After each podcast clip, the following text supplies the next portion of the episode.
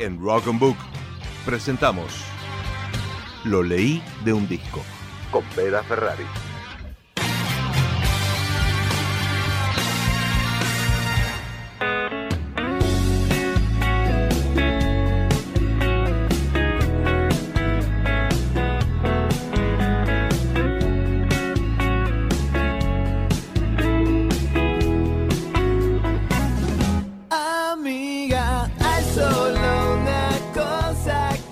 ¿Cómo va esa salud, eh?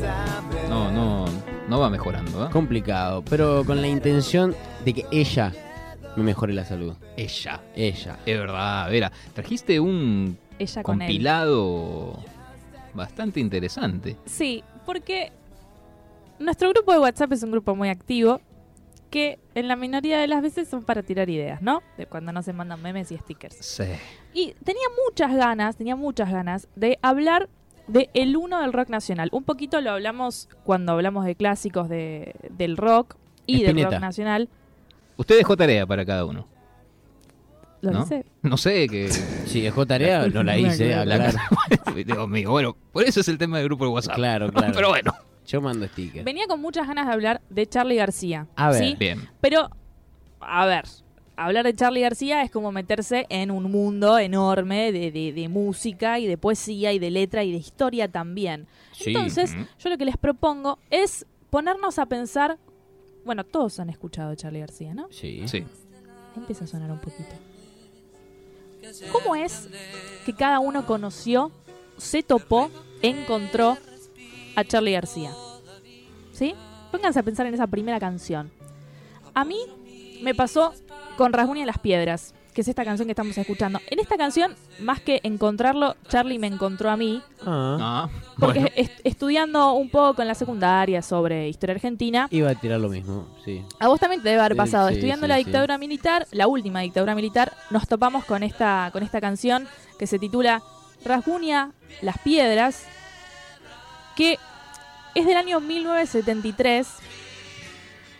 Es unos años antes de la dictadura, con lo cual, de alguna manera, se- el, el mito de que esta canción era sobre la dictadura se, se- se rompe un poco porque él la, la escribió un tiempo antes. Hay muchos mitos sobre esta canción. Sí. Se dice que era la historia de una novia de Charlie que era que, que tenía catalepsia y la enterraron viva, entonces esa, ese rasguña a las piedras eran los rasguños que, que había en su, en su ataúd. Bueno, Charlie García eh, se ocupó de desmitificar sobre qué era este tema de la ¿Ah, sí? banda Sui, Sui Generis, banda que, que- en la que participó.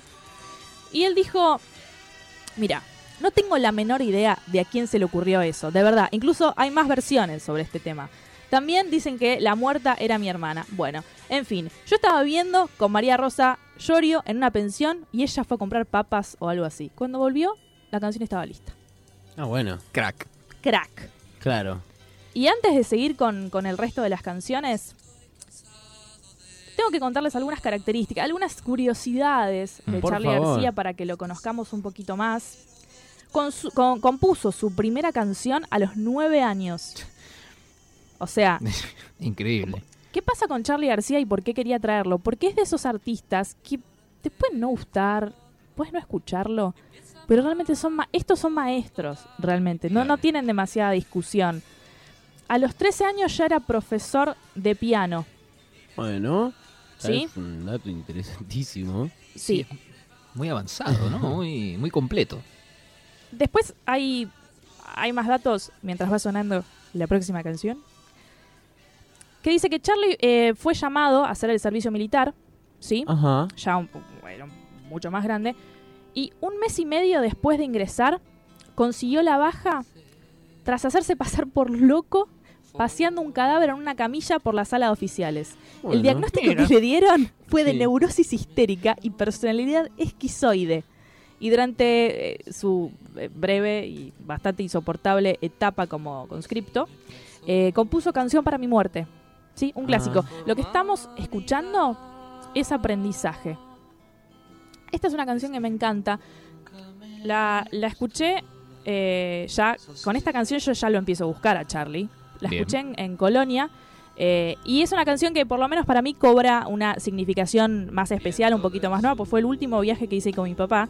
Y es una canción que tiene que ver mucho con con las normas, con esto de la, qué es el aprendizaje, qué es lo que uno tiene que aprender, de quiénes lo tiene que aprender. Y en esta canción, un poco que Charlie habla de eso, habla de que tuvo muchos maestros, pero no aprende de ellos, sino que va aprendiendo de lo que la vida le enseñe con sus errores y con sus aciertos al andar. Que pasa mucho, ¿no? Exactamente. Colonia Exacto. Uruguay se fue usted. Me fui a Colonia Uruguay, tengo que, tengo que volver. Y ahí se encontró con, con esto. Y ahí me encontré con esta canción en el, en el faro de Colonia precisamente. Lindo. Hay otros datos sobre algunas eh, canciones de, de Charlie. De hecho, muchas de sus canciones fueron censuradas por, por la dictadura militar. Él cuenta cómo fue su experiencia durante estos años, en los que si bien nunca lo reprimieron, sí lo, han- lo habían llevado numerosas veces a comisarías preguntándole eh, de qué se trataban sus canciones. De hecho, hubo una canción que es Viernes 3 AM de Cerú Girán que fue censurada por la dictadura porque creían que incentivaba al suicidio. Mire. Raro. Viernes 3 AM. Y con, con esto de la dictadura y la historia y la forma en la que quizás algunos nos vamos encontrando con Charlie, vamos a escuchar la siguiente y nos va a traer un poquito al, al pasado y también a la, a la actualidad.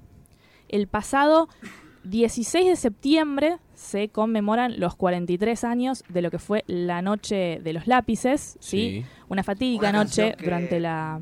Escuchen. Le gusta mucho a todo el mundo, sobre todo a los muertos.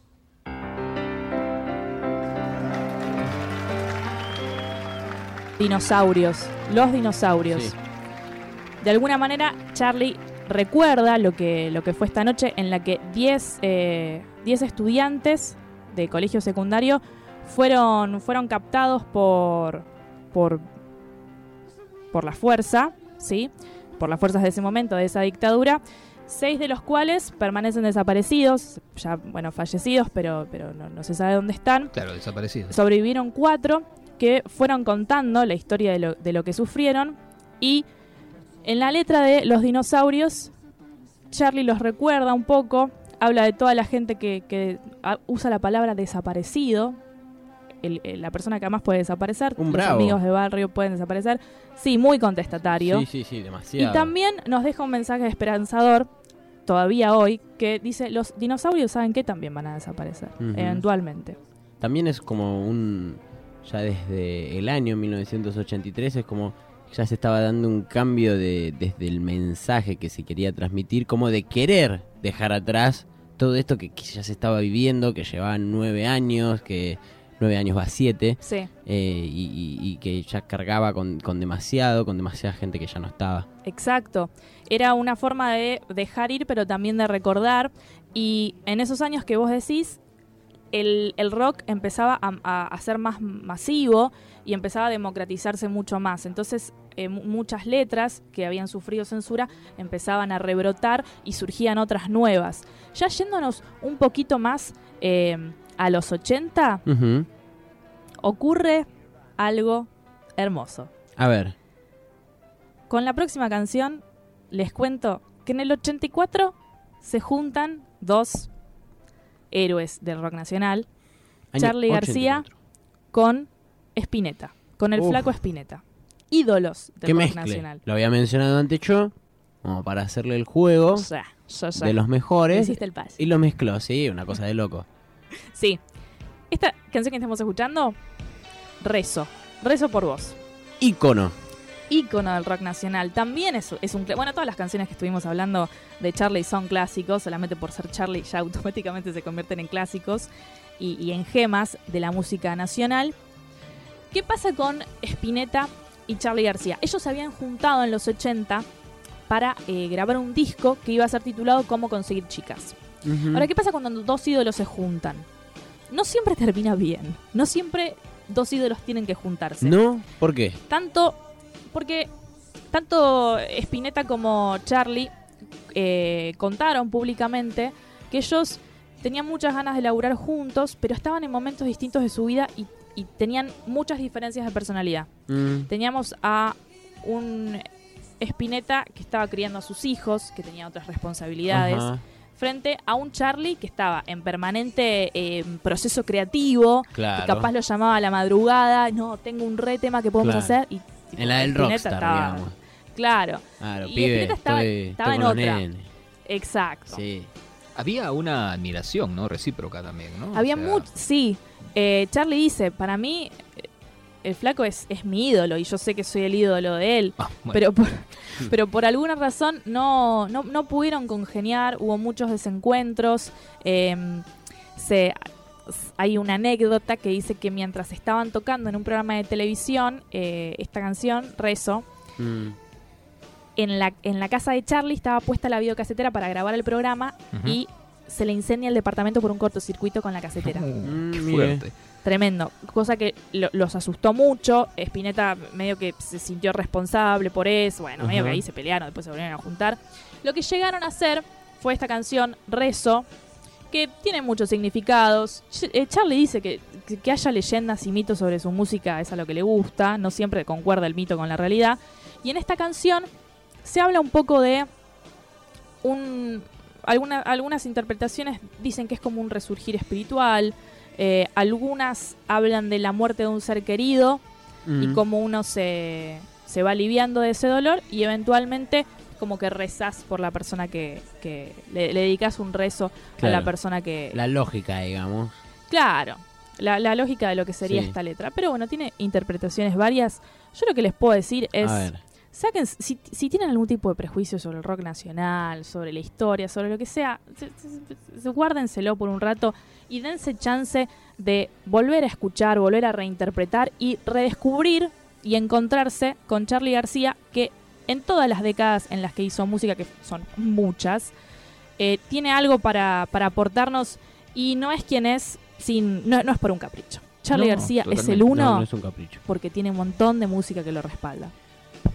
Rasguña las piedras. Rasguña las Fue piedras. tu primera canción. Mi- con esa canción yo lo conozco. Con aprendizaje yo lo vuelvo a encontrar. Y bueno, y después les traje Los Dinosaurios, porque bueno, para recordar un poquito lo que fue la, la Noche de los Lápices, ocurrió hace muy poco, 16 de septiembre, hace 44, 43 años. Y por último, Rezo, el encuentro con Luis Alberto Spinetta. Espectacular. Lo leí un disco, Bookspiration, ¿dónde lo podemos encontrar? Rock and Book pueden buscar en Spotify y Rock and Book Radio nos pueden buscar en Instagram como para sumarse de este contenido, pero a nivel gráfico, audiovisual. ¿Cuál fue su primera canción de Charlie? La misma que Ah. escuchó Vera e- es material de estudio cuando te dan eh, a entender lo que se llamaba el proceso de reorganización nacional Sí. de 1976 a 1983 para que entiendas un poquito eh, cómo era la expresión en ese momento de los temas que buscaban muchísimas metáforas como para ocultar un sentido negativo de las cosas, ¿no? Claro. Eso se decía. Ahora, este tema fue escrito en 1973, lo que Fue antes. una semilla de duda de Claro. que si era específicamente para eso, pero Argentina vivió muchísimos momentos de dictadura a, a lo largo de esos años. Sí. Con los dinosaurios no nos queda duda que se trataba de eso, es un, es un homenaje.